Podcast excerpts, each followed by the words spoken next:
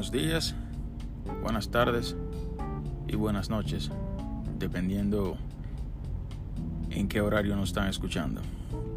Bienvenidos al podcast Camioneros Latinos en América. Mi gente, hoy quiero hablar un poquito más sobre los brokers y la situación alarmante que está pasando con muchos de los brokers que desgraciadamente muchos están abusando de nosotros los carriers. Porque se ha desatado una epidemia, si se pudiera decir, que los brokers hoy en día prácticamente vienen y te dicen que la carga se recoge hoy y se deja, vamos a suponer, mañana a las 10 de la mañana. Y cuando tú llegas al receiver, pues la carga desafortunadamente tiene un appointment para otra fecha. Y el broker alega de que yo no sabía nada porque la información se la pasó el chipper. Y lamentablemente yo no entiendo cómo es que si el chipper le pasó la información a ellos con la fecha de recoger la carga y la fecha de el delivery de la carga, cuando tú llegues al receiver, pues el receiver no tiene la información que supuestamente... Y yo no estoy diciendo que no puede que no pase. Porque sí, a veces hay situaciones que pasan que mala comunicación, no se pasan la información correcta y puede que pase. El problema es que ahora mismo, alarmantemente, los brokers están, están abusando del carril. Muchos de ellos saben la, la, la situación de lo que está pasando y simplemente quieren usar el camión tuyo como si fuera un storage. Y lamentablemente esas son cosas que están pasando hoy en día a menudo o básicamente diariamente. Porque hoy en día tú tienes que tener cuenta que broker tú le vas a coger una carga porque el broker viene y te dice, sí, sí, la, recoge hoy y la deja esta noche o la deja mañana. Ya va que tú a recoger la carga, pues cuando tú llegas al receiver, pues la situación es otra. Entonces a veces te forzan a quedarte con una carga 2 y 3 hasta 4 y 5 días. Y lamentablemente el tú sentarte en una carga que simplemente lo que te está pagando son algunos 500, 400 dólares por 5 días y ellos lo que te quieren es pagar supuestamente el layover que el layover lo que paga, muchos de ellos lo que quieren pagar son 150 dólares, muchos de ellos quieren pagar 100. Y eso es injusto porque 100 eh, dólares no compensa, ¿me entiendes? No compensa perder una semana sentado en una carga simplemente porque alguien hizo una equivocación o no estaba pendiente a su trabajo. Entonces nosotros somos los que terminamos pagando en esa situación las consecuencias, porque imagínate tú duras cinco días parado para ganarte 500 dólares, prácticamente una carga que no vale la pena. Y hoy en día hay que tener, es increíble, pero uno tiene que tener ya hasta pendiente con la situación de los brokers, porque es que muchos de ellos están abusando. Hoy en día yo dejé una carga esta mañana y llamé a un broker para que me diera una carga y pues seteamos la carga y él no me dijo nada. Eran las 11 de la mañana cuando eh, yo cogí la carga de ese broker. Pues cuando yo llego al receiver, lamentablemente el receiver, son de estos receivers, eh, perdón, el chipper, disculpen, el chipper. Cuando llego al chipper, son estos chips que trabajan simplemente por appointment. Que si ellos te dan un appointment y tú no llegas al appointment, pues tú tienes que, tú tienes que pues, hacer prácticamente otro appointment. Reschedule, como dicen. Reschedule the appointment. Y cuando yo llegué, yo llegué como a la una, casi a las 2 de la tarde. Y el chipper me dice, eh, lamentablemente tú llegaste tarde, yo no te puedo cargar, so llama a tu dispatcher que haga otra cita para mañana a las 8 de la mañana que, que te vamos a cargar. Yo dije, pero espérate un momento. Yo esa carga la cogí a las 11 de la mañana. So, eh, es imposible para mí llegar a las 8 de la mañana cuando la carga me la dieron a las 11. Simplemente el chipper dice, eso no son problemas míos, son problemas entre tú y el broker. El apoyo es para las 8 de la mañana. Tiene que volver mañana. Pero llamo al broker, le explico la situación y el broker quiere que yo me quede un día esperando ahí para dejar la carga, para recoger la carga a las 8 de la mañana. El problema es que ya pierdo ese día. Entonces ya la carga, en vez de dejarse para el día siguiente, pues se deja entonces para otro día, que estoy perdiendo otro día por el mismo precio de la carga, que no es justo. Entonces, lamentablemente en situaciones, en situaciones así, si no aparece carga y es lo único que hay por ahí, pues te tiene que quedar obligatoriamente esperando esa carga y por eso es que yo lo hacen. Gracias a Dios que yo pude conseguir otra carga y no les recogí la carga, pero eso pasa a menudo. Muchos de esos brokers no tienen, son inconscientes y lo hacen, lo hacen abusivamente porque ellos saben cómo está la situación hoy en día, pero a ellos no les interesa eso, ellos simplemente quieren que tú vayas y tener un camión prácticamente esperando por la carga de ellos para recoger la carga de ellos. A ellos no les importa si tú haces dinero o no haces dinero porque es lo que quiere cubrir esa carga para quedar bien con el chipper. Entonces ellos lo que no entienden que en ese proceso te hacen daño a ti, te hacen daño, o sea, te joden la semana. Porque el dinero que tú pensabas en esa semana, porque este pendejo se la quiere hacer graciosito, pues te daña la semana. Y está pasando a menudo. O sea, no es que ellos no saben. Ellos saben. Simplemente se hacen de la vista gorda. Porque ellos no quieren. Simplemente quieren usarnos como si los camiones de nosotros fueran storage o almacen, almacenamiento. Y a ellos no les interesa si tú haces o no haces dinero. Entonces muchos de los brokers se quejan de que ellos tienen mucho gasto. Yo lo que quiero que alguien me explique a mí cuáles son los gastos que tiene que tener un broker. Porque si un broker no consigue cliente para ellos sacar carga, o chipper o warehouse, para ellos sacar carga, para dárselo a los carros, eso no son problemas nosotros. Si tú abres una compañía de broker para pasarle la carga a los camioneros, tú tienes que tener cliente la responsabilidad de tú tener tu cliente es, tuya. Y yo no entiendo qué gasto puede tener un broker. Vamos a suponer un broker, un broker que tenga algunos 10 clientes, que saque carga de 10 warehouse.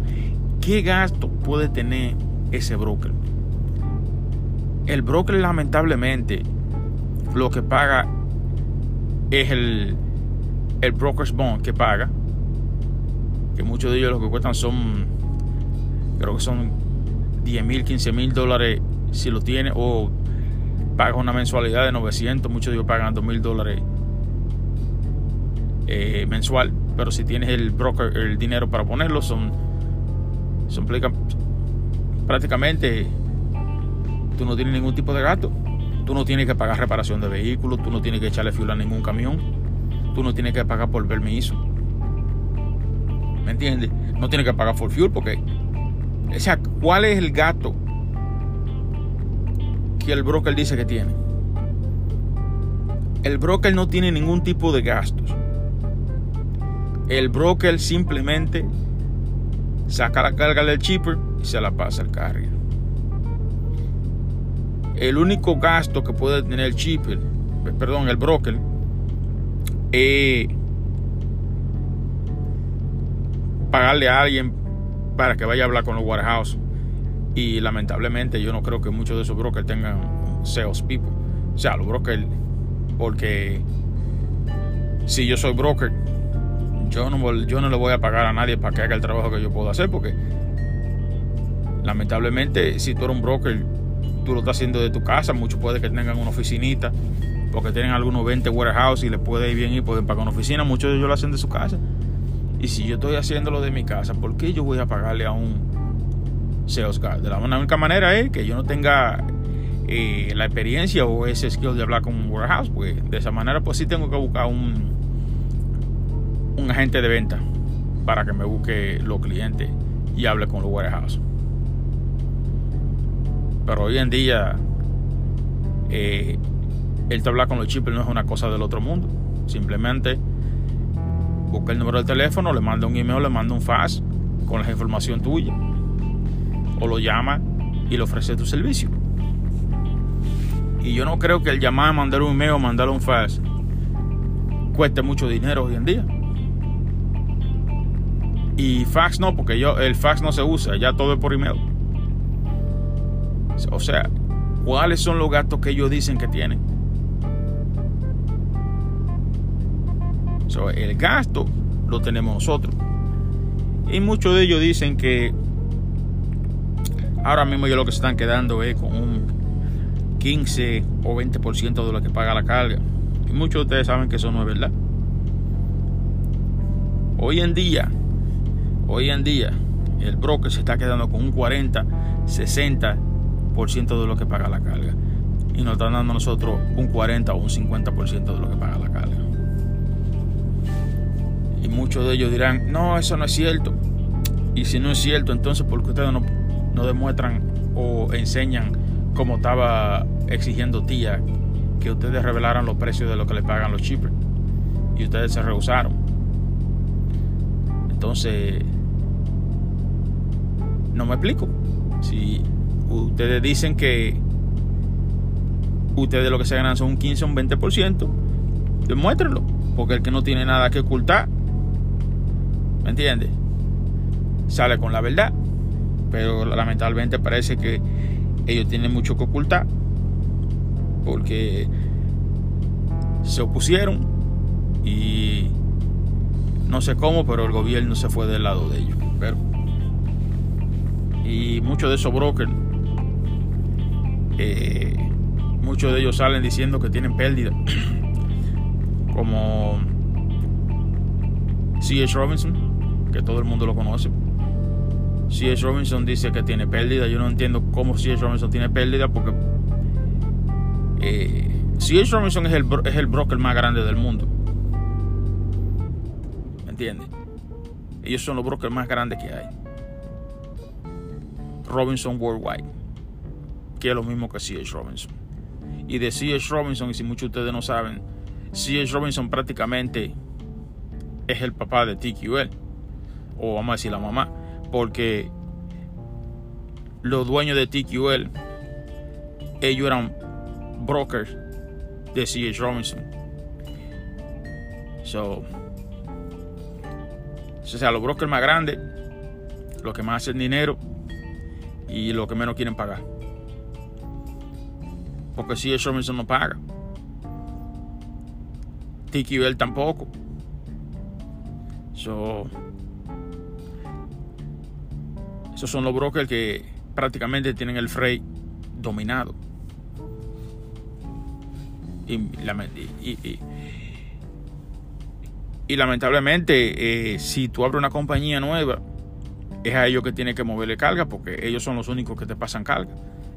Ellos son los únicos brokers que si la compañía tuya no tiene, vamos a suponer, eh, cierta cantidad de tiempo operando, ellos son los únicos que te van a pasar carga. Si es Robinson, TQL, eh, eh, no, ¿cómo se llama? Convoy. Esos son los brokers que prácticamente no te exigen cierta cantidad de tiempo para poderte pasar carga. Pero son los más chipi son los que menos pagan. Y muchos de ellos son bien abusivos también. Lanstal es otro también que Lanstal tiene su broker division que tampoco la carga de ella no pagan. Y con Lanstal tú tienes que tener mucho cuidado. Porque si tú coges un lumper y lo pagas con Lanstal y ellos te dan el dinero y ellos te cobran 15 dólares, igual que C.H. Robinson te cobran 15 dólares por hacerte un express code. O sea, prácticamente te están diciendo, eh, si tú no quieres pagar los 15 dólares, pues págalo tú de tu bolsillo. Simplemente mándame el, el recibo y yo no te cobro los 15 dólares. El único que no hace eso es TQL. TQL no hace eso. Ellos te dan el Express Code y tú no tienes que pagar ningún centavo. Pero que hay muchos brokers allá, afuera que son abusivos. Y la mayoría de ellos son los más grandes. Y como dicen ellos que tienen muchos expenses, yo no entiendo cuál es el expenses que ellos tienen porque el trabajo lo hacemos nosotros y el que paga el fuel somos nosotros. Está bien que muchos de ellos, yo sé que TQL y C.H. Robinson, si tú no tienes dinero, bueno, C.H. Robinson no está haciendo lo que hacía antes, que te daba el 40% de fuel, no sé si lo, si lo seguirán haciendo, pero yo creo que ellos dejaron de hacer lo que se llama Fuel Cash Advance. No sé TQL, yo creo que TQL puede que lo haga, pero no creo. O sea, eh, y hoy en día, hoy en día es tan fácil que conseguir una tarjeta de fuel. No sé quién, ¿me entiendes? Va a estar peleando tiempo que te manden un Express Code cuando ahí está Pilot, está Love y muchas otras compañías que te, la misma, la misma JB Home, te dan una tarjeta de fuel para que tú eches fuel. O sea, pero esas son una de las cositas que hoy en día están pasando con el freight. La compañía grande. Como, porque si muchos de ustedes no sabían, Coyote. Coyote es una compañía de UPS. Los dueños de Coyote son UPS. Y ese es un broker que si tú lo miras, tú dirás, bueno, pero Coyote está pelado. Eso sí, tú miras es donde está el Reefer Division, pero si tú vas al, al, al, dry freight, o lo que se llama la carga seca, y a lo que se llama power, pues ahí ellos tienen mucho, ahí tienen suficiente carga, porque Coyote es el único que le mueve lo que se llama T-Force, los power que ellos tienen.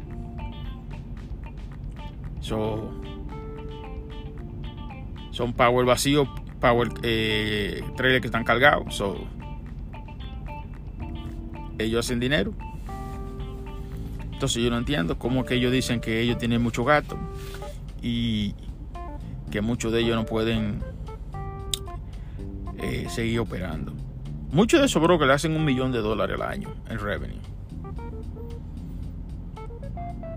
Un millón de dólares al año. Yo sé que muchos de ellos hacen más. Pero yo sé que muchos de esos brokers hacen dinero. Porque es que no tienen ningún tipo de gato. Todos los gatos los tenemos nosotros. Y hoy en día salen ellos diciendo que las ciudades que mejores pagan. Aquí sale un artículo de las ciudades que ellos dicen que son las que mejores pagan. Y muchos de ustedes van a decir, pero ¿cómo es eso? Portland, Oregon. Supuestamente Portland, Oregon es una de las que, supuestamente una de las ciudades que mejor paga para sacar freight. Eso no es así. Wichita, Kansas, puede que sí que Wichita, Kansas, pero yo nunca, yo nunca recogí una carga en Wichita, en Wichita, Kansas. Usualmente cuando yo estoy en Wichita, Kansas, dejando una, una carga, o vamos a decir en Kansas City, Kansas, o alguna ciudad del lado, usualmente tengo que coger a Dodge City con refrigerado para poder sacar una carga que pague bien que de carne. So, Tampa, Florida, supuestamente Tampa, Florida. Yo no, sé de dónde que esta gente sacan estas informaciones, pero de Tampa, Florida. Señor, yo vivo en Florida y, de Florida el freight siempre ha sido muerto. De la única manera que tú ves que en Florida las cargas están pagando un poquito porque empieza lo que ellos le llaman el product season.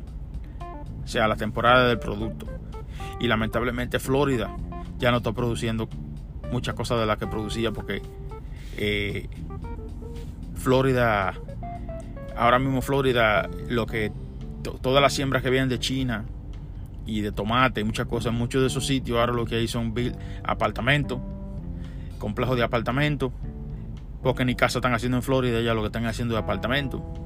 eh, mole, o sea, están haciendo mucho, donde había la siembra de China, tomate, lo que están haciendo es prácticamente residenciales. So, yo no entiendo quién, de quién que le da a ellos eh, estas informaciones. Supuestamente Little Rock, Arkansas, una de las ciudades que mejor paga. Little Rock, Arkansas. Houston, Texas. Sí, de Houston, Texas, esa sí se la voy a dar. De Houston, Texas, el Frey paga bien.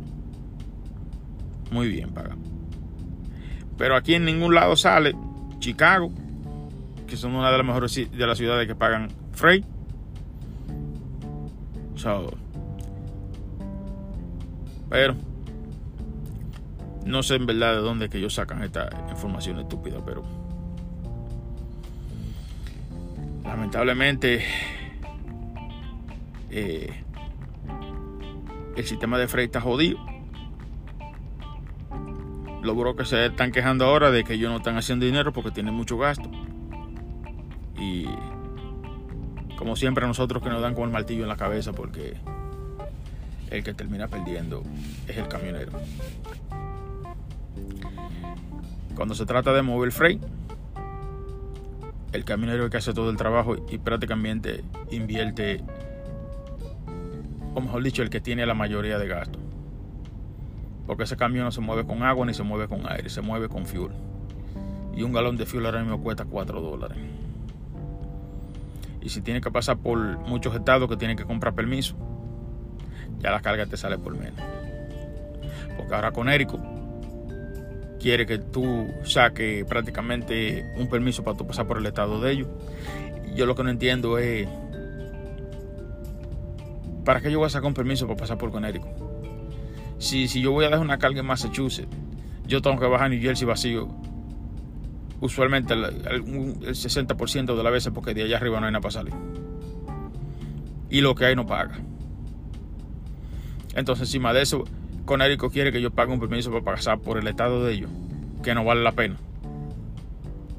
Entonces, para evitarme ese dolor de cabeza, mejor ni voy. Porque total, si la carga paga bien subiendo para Massachusetts, lamentablemente yo no voy a conseguir nada que pague, que pague bien para salir de Massachusetts. Porque la carga de Massachusetts no paga. So, Lamentablemente, esa es la que hay. Y ahorita, ahorita cuando viene ahí un par de estados más que empiezan a sacar opciones de cómo ir a hacer dinero, como así como con Érico, porque ahora todo el mundo le cae atrás a los camioneros, porque como es una industria que produce dinero o que producía dinero, pues ahora muchos de los estados quieren también extorsionarnos para sacarnos beneficios, pero lamentablemente es así. Y eh, hoy día eh, es injusto lo que están haciendo con nosotros, pero muchas de las reglas que están implementando prácticamente para reprimir lo que uno hace afuera. Se pone más reglas. Mucha gente no entiende que mientras más reglas, mientras más restricciones te pongan, eso te crea más estrés. ¿Entiendes? Porque crean esas reglas y muchas de esas leyes, entonces te reprimen a ti a tener un poquito más de libertad, de manejar un poquito con más de libertad, porque tienes que estar pendiente de eso y eso te estresa. Entonces, el estrés te crea fatiga. Te fatiga y cuando te paras, prácticamente está hecho, vulgarmente como dice, está hecho mierda. Entonces, te para, tiene que durar a veces una hora o dos horas para coger un baño, porque hay una línea de 20 gente esperando para bañarse. Eh, a veces no te puede ni siquiera dar un baño bien.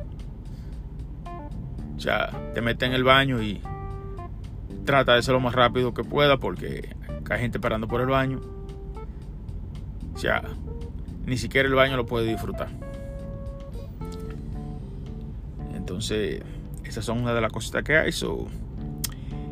Y poco a poco, poco a poco se van acumulando y yo sé que muchos camioneros hoy en día están buscando otra cosa que hacer para dejar la industria del camión porque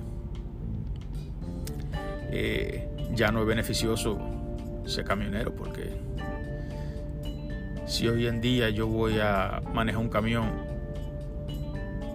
para no ganar dinero y encima de que no estoy ganando dinero eh, tengo que estar pendiente a un a un oficial del, departamento de transportación que está escondido por algún lado velándome a ver cómo puede pararme, sacarme de servicio y saltarme a ticket. O sea, poco a poco. Los choferes dicen, no, para eso yo me voy a trabajar para un warehouse o para cualquier otro sitio y no tengo la preocupación de ese dolor de cabeza. Y hoy en día entonces se quejan la compañía de que no tienen camioneros. Y que los camioneros nuevos no, no, prestan atención y son bien reckless, pero por eso mismo. Porque que muchos, muchos de ustedes están empujando de que nosotros mismos digamos, bueno, esto ya no es para mí. que venga lo nuevo y aguanten estos fuetazos porque ya yo no aguanto más. Y poco a poco se reducen los camioneros y a lo mejor le da resultado esos camiones que ellos quieren inventar que tienen los, pilotos automáticos. que yo quisiera ver esos camiones manejando en la ciudad, haciendo delivery, libre locales. Yo no quisiera estar en un accidente casado por eso, porque imagínate, eso es un robot, eso no tiene ningún tipo de conciencia. eso, no va, eso no va a parar. Si una de esas computadoras o un sensor de eso se daña, ese vehículo no va a parar. Ese vehículo va prácticamente a seguir hasta que choque con algo o haga el impacto con algo que tenga la fuerza para o la resistencia para pararlo. Pero la tecnología sigue avanzando, quién sabe. A lo mejor mañana inventan esos camiones con piloto automático que no necesitan chofer y nos sacan de circulación como quisieran ellos. Pero y así poco a poco pues nosotros pues desaparecemos. Pero la que hay, mi gente. Lamentablemente hoy en día a nosotros nos la están poniendo difícil y muchos de nosotros estamos por tirar la toalla porque no ya este trabajo no, no, no vale la pena y no era como antes y salen los artículos del FNCSA tratando de implementar más reglas, más restricciones. Y ya uno no haya qué lo o sea, ya uno no sabe qué es lo que uno va a hacer o cómo uno puede hacer para operar de una manera pacífica porque prácticamente esta gente tiene una guerra con nosotros. Y coño, Imagínate un solo soldado peleando con un, con, un army. Bueno, pero. Bueno, mi gente. Eso era todo lo que yo tenía por hoy. Eh, pues nos escuchamos en el próximo podcast y manejen con cuidado. No se estresen. No trabajen duro porque si no están haciendo dinero no vale la pena que la pasen bien y que Dios me lo bendiga y lo cuiden.